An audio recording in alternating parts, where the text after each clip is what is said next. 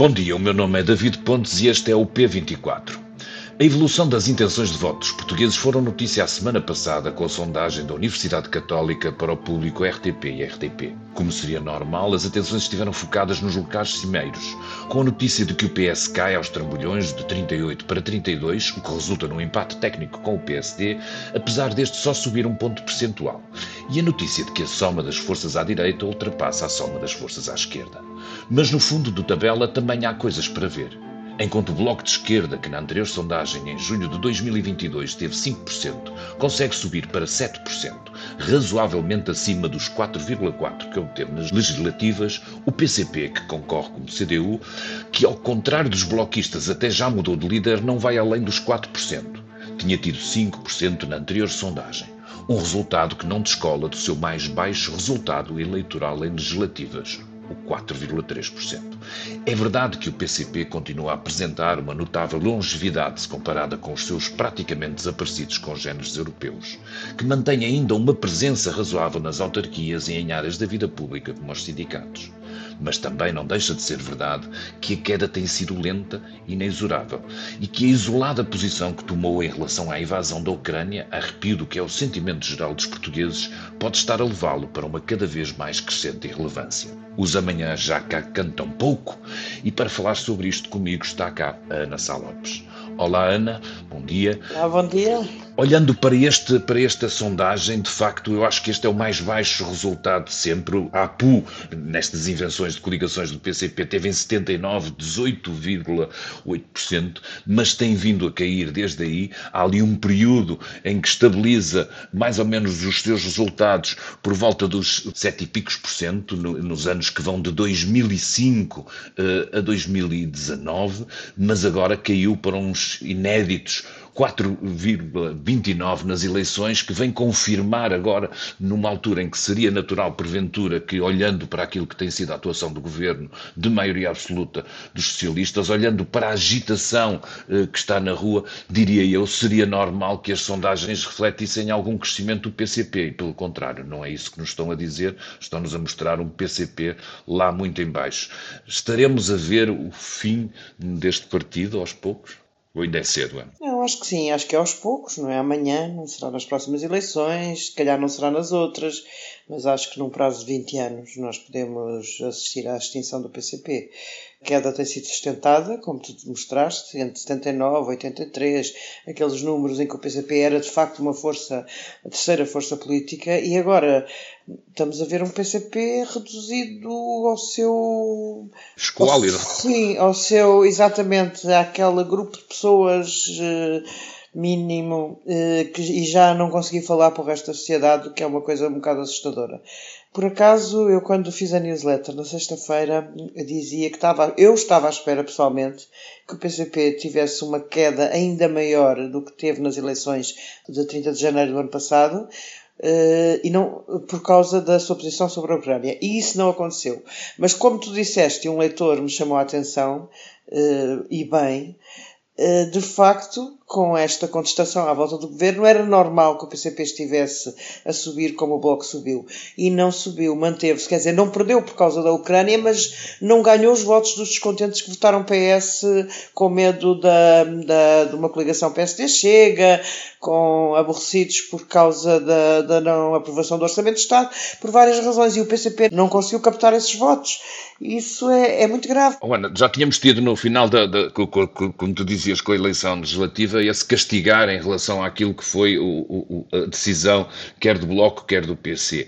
Seria natural haver depois, se calhar, algum alívio. Passou o momento, apesar de tudo, eh, o que está, olhando para aquilo que está a acontecer ao Bloco de Esquerda, e estamos a falar, evidentemente, e convém sublinhar isso, só de sondagens, não de resultados traduzidos na urna para os portugueses, e por isso vale o que vale este nosso exercício sobre, sobre o, o, uma fotografia que é tirada a determinado momento, mas claramente o, o Bloco consegue recuperar próximo daquilo que é no, o seu estado normal, que anda ali entre os 7, 8, 9, pronto. O PCP ficou ali parado, ou seja, como tu dizes, se calhar é mais do que esse castigo pelo final da legislatura, que alguns portugueses, nomeadamente nomeadamente aqueles que, nem que fosse de uma geringonça informal, continuavam a sorrir para essa solução à esquerda, a ideia de que, porventura, estas duas forças ajudavam a temperar alguns excessos do, do, do PS enquanto governo, quando o PS está em todo o seu excesso, que é aquilo que é uma maioria absoluta, não é? Eh, eles não conseguem. Tu falastes aí da, da, da Ucrânia. Será esse uma das, uma, das, uma das marcas que eles não conseguem virar a página, até porque vimos isso também no, na semana que passou? Eu acho que sim, acho que houve muito, de facto houve muitos eleitores do PCP, não militantes, claro, mas houve muitos eleitores do PCP que ficaram escandalizados com a posição do PCP sobre a Ucrânia. Isso teve que ter algum efeito no eleitorado. De facto, não houve relativamente às eleições de 30 de janeiro, mas não houve nos votos que podia ter, ter vindo a recuperar. Ehm, e depois, acho que a mudança de líder, sendo Paulo Raimundo uma personalidade agradável, estimável, não tem a força de Jerónimo de Souza. Não tem. Não vale a pena. Eh, eh, Jerónimo de Souza, obviamente, estava muito cansado, teve muitos anos à frente do partido, eh, mas quando Jerónimo de Souza fez, Jerónimo de Souza Jerónimo de Sousa era uma personagem muito interessante que fez ali alguma mudança na relação dos portugueses com o Partido Comunista. O que nós percebemos de Paulo Raimundo é que não está a fazer, não está a conseguir fazer, não tem a dimensão para fazer. Eh, não, ele é de facto uma pessoa simpática, agradável, tem uma voz doce, não parece que escreve aqueles comunicados aterrorizantes sobre a guerra da Ucrânia que o PCP, eh, enfim, de vez em quando vai fazendo, mas eh, até parecia que estava a distanciar da posição que até aí tinha sido tomada. Houve até alguns comunistas essa esperança. Mas a verdade é que, que não está e depois não tem, a, não tem aquela energia que Jerónimo Sousa tinha no início da liderança. Uh, Jerónimo Souza é uma personagem absolutamente uh, marcante eh, no, no PCP. Era uma, já como deputado ele era, era, era extraordinário como deputado antes de, de, vir a ser líder, mas era uma, uma pessoa que criava uma empatia que Paulo Raimundo não pode criar, não, não, por. Não pode, não pode. Jerónimo tinha aquele lado popular, afável e tudo isso que, que, transformava um partido de mensagens duras num partido com uma liderança muito simpática. Eu acho que isso não é, não é repetível, pelo menos com esta personalidade, mesmo eu concordando contigo eh, que Paulo Raimundo é alguém com, que tem empatia. Que eu acho que é fácil ser empático com ele e tudo isso. Se calhar estamos a ser um bocadinho severos, ele ainda só está no princípio, mas de facto não está a funcionar como tu dizes. Há aqui uma outra coisa que, que tem a ver exatamente com esta questão da Ucrânia. Tu dizes, ele não está a escrever estes, estes comunicados duros. Podemos achar que Parece há várias que posições, porventura há, dentro do PCP sobre o assunto? Eu acho que sim, acho que há. Acho que há, mas acho que depois naquele diálogo que eles fazem, eh, porque aquilo tudo é, é quem são os, dura, os duros que, que de facto vencem na linguagem dos comunicados. E não lhes mete impressão eles estarem a dizer. Eu, eu fui ler o discurso de Putin do início da guerra. E há coisas que são iguais ao discurso dos comunistas. Eles reproduzem algumas das mensagens de um ditador que não tem nada de comunista, eh, a não ser ter na terra dos sovietes. Mas não lhes faz, não lhes faz comichão alguém que tenha uh, as características que tem uh, Putin, eles estarem basicamente a repetir aquilo que é a propaganda uh, russa? Sabes uma coisa que me faz impressão? É que tens toda a razão, não, acho que não faz impressão à maioria. Esta posição, como disse Marcelo Rebelo de Sousa, é uma posição coerente, ou seja, o PCP desde 2014 tem a posição que tem sobre a, a Praça Maidan, sobre a depois sobre a invasão da Crimeia. Portanto, é uma posição coerente uh, nesse aspecto. Por outro lado, de vez em quando o PCP tem, tem a necessidade de se distanciar do Putin. Uh, a seguir à invasão, que foi 24 de fevereiro do ano passado, o, para já, uh, os documentos oficiais do PCP nunca disseram a palavra invasão e continuam a não dizer. Houve dirigentes que disseram, dirigentes isolados, nunca Jerónimo de Souza, mas disse João Ferreira, disse João Oliveira, uh, até já Paulo Raimundo disse a palavra invasão, mas é, parece que é uma palavra de um Alibaba qualquer, uma, uma, uma senha quase impossível de ser reconhecida pelos comunistas, é uma coisa impressionante. Uh, continuam a insistir na intervenção militar e, outra, e outros outra linguajar do género, mas a verdade é que acho que faz impressão a alguns. E Arménio Carlos tem-no dito, disse numa entrevista ao Público Renascença, disse-o já uma vez numa entrevista ao Observador, disse, já o tem exprimido em público, mas é engraçado como em todos os movimentos uh, que houve ao longo do, do, dos anos do PCP, que deram grandes polémicas internas, bem, começaram a perestroika, obviamente, houve sempre grupos de críticos que se distanciaram do partido ou que se revoltaram dentro do partido. Nós agora não vemos isso. Nós vemos algumas pessoas, sabemos que existem pessoas que estão um bocado aborrecidas, mas não falam sobre isto em público, tirando o Arménio Carlos que é um militante base hoje. Sim, eu diria gente com, com, com projeção política, não, até porque se calhar o, o, o, PCP foi ficando exangue dos seus críticos ao longo destes últimos anos, mas eu confesso que eu vi algumas pessoas normais, eh, gente de base, às vezes que pessoas que muito, em alguns casos foram claramente militantes, mas que pronto, aos fins do, do, dos anos acabaram por abandonar a sua militância, mas mantinham a sua fidelidade pelo lado do voto e que eu ouvi claramente, não sei se o vão cumprir, isto às vezes os namoros e os casamentos têm, têm variações, mas que me disseram, nomeadamente naqueles primeiros momentos a seguir à invasão e à tomada de posição por parte do PCP, me disseram claramente uh, eu nunca mais voto neste, neste partido. E eu, eu conheço várias pessoas é, assim. Acho que há muita, eu também conheço muita gente assim e gente que, que são,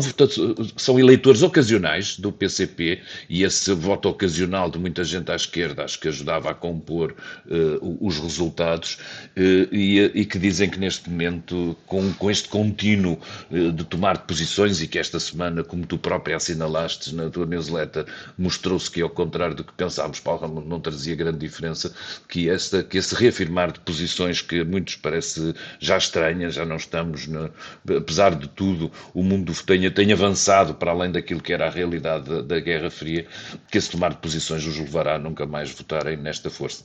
Oh, Ana, em contraste, e por estranho que pareça, estamos a viver na rua momentos uh, de alguma exaltação, que eram aqueles momentos em que o PCP fazia diferença e que conseguia capitalizar em seu favor. Também é certo que alguns destes movimentos são inorgânicos, porque porventura o PCP e outras forças de esquerda deixaram, pelo menos, ou não estão a ter neste momento, eh, a capacidade para congregar esse protesto. Não sei se o facto de terem participado em parte da solução governativa anterior contribuirá para alguma descrença das pessoas. Eh, eu acho que as coisas às vezes são mais latas do que os partidos, tem a ver com momentos que passamos, como a pandemia, tem a ver com, com uma nova geração que provavelmente se revê pouco no, no, num sistema eh, que vai dando sempre tem, que tem sempre as suas fraquezas e que tem que ser sempre alimentado com novas energias para se manter à tona, mas não deixa de ser estranho que neste momento que vivemos o PCP não esteja, apesar de tudo, na linha da frente e a capitalizar naquilo que seriam os resultados normais. Eh, um, um momento que tende a ser e que tende a falar para, para, para uma faixa de eleitorado que normalmente é deles. Não está a capitalizar, não está. Isso a nossa sondagem diz-lo claramente. Quanto aos movimentos, eu distinguia. Há um movimento Stop que é efetivamente inorgânico, que é um movimento que foi criado fora dos partidos. O seu líder foi militante de extrema-esquerda, eh, de uma das variadíssimas tendências do Bloco de Esquerda que depois acabou por sair. Mas eu, eu distinguia isso do Vida Justa. O Vida Justa é um movimento sim, sim, claro. à semelhança do que se lixa Troika, que não é eh, que finge que ser inorgânico não o sendo que é uma coisa interessante. É um movimento que tem pessoas, muita gente, eh, a direção do PCP está, eh, está a controlar, entre aspas, o Vida Justa, assim como a direção do Bloco. Portanto, há muita malta, que é uma linguagem. Eu, achei, oh, Ana, eu desconfiava isso pelo lado do Bloco, não tinha a certeza pelo lado do Não, garanto-te que sim. Garanto-te, quer dizer, eh, tenho a certeza absoluta disso. Há uma outra abordagem, dizes tu. É, nós podemos fazer essa comparação. O que se Troika era eh, evidentemente discutido na Soeiro Pereira Gomes, assim como na direção do Bloco. Era a união da, era a união da esquerda à esquerda do PS, no movimento. Também haveria ter lá pessoas do PS, com certeza. Mas isso era, era inventar movimentos inorgânicos também é uma coisa que o PCP faz. Também inventa um partido ecologista. Portanto, vamos lá por partes que. Então, o PCP e o Bloco. O Bloco também faz isso bem. Mas houve, eu acho que eles têm toda a razão. Têm toda a razão em, porque acham que no fundo, eu, a justificação é que é mais fácil captar pessoas independentes para movimentos inorgânicos do que para movimentos organizados ou pelo PCP ou pelo Bloco de Esquerda. E então este, este Vida Justa, que tem, aliás, que eu acho bastante justo, eh, tendo em conta a vida terrível que, que neste momento, com a inflação e com o preço da habitação e com tudo com que e com a falta dos salários, de, de aumentos salariais com que se vive em, em Portugal neste momento, Uh, mas era só para distinguir entre as duas. Uh, não, não estamos aqui a falar de coletes amarelos entre aspas, no sentido de serem.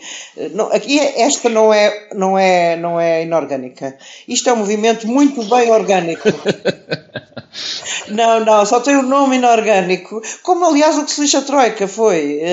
não tem mal nenhum. Isto é feito em muitos países, em muitas situações. É, uma, uma é de facto uma união de dois partidos que se odeiam, o Bloco de Esquerda e o PCP, mas que estão juntos nesta luta de rua. Certo é que eles estavam lá, uh, no, no, no, no, sábado estiveram lá na manifestação, tanto João Oliveira como Mariana Mortágua. Obrigado, Ana, foi esclarecedor e acho que, que, que, ajudou a gente a ter uma imagem bastante mais próxima do que se está passar por trás, normalmente num partido que nem sempre é dado ao escrutínio, ou pelo menos não é muito fácil, as paredes de vidro eram só mesmo uma imagem.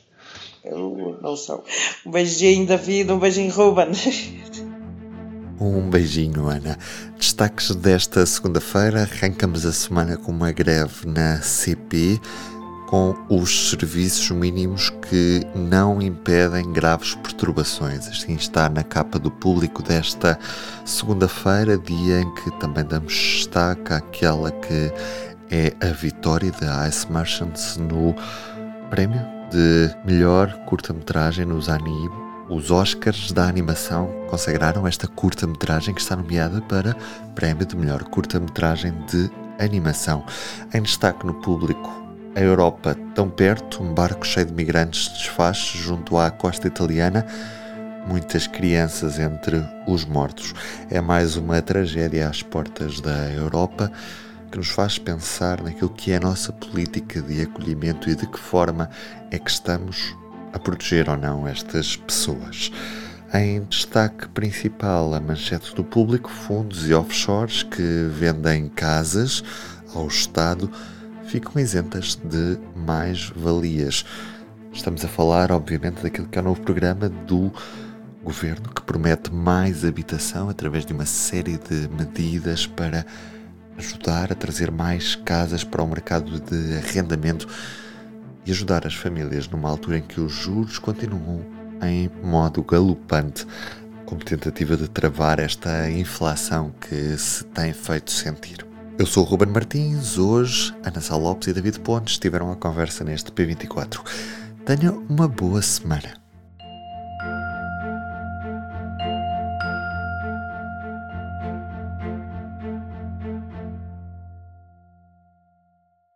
O público fica no ouvido.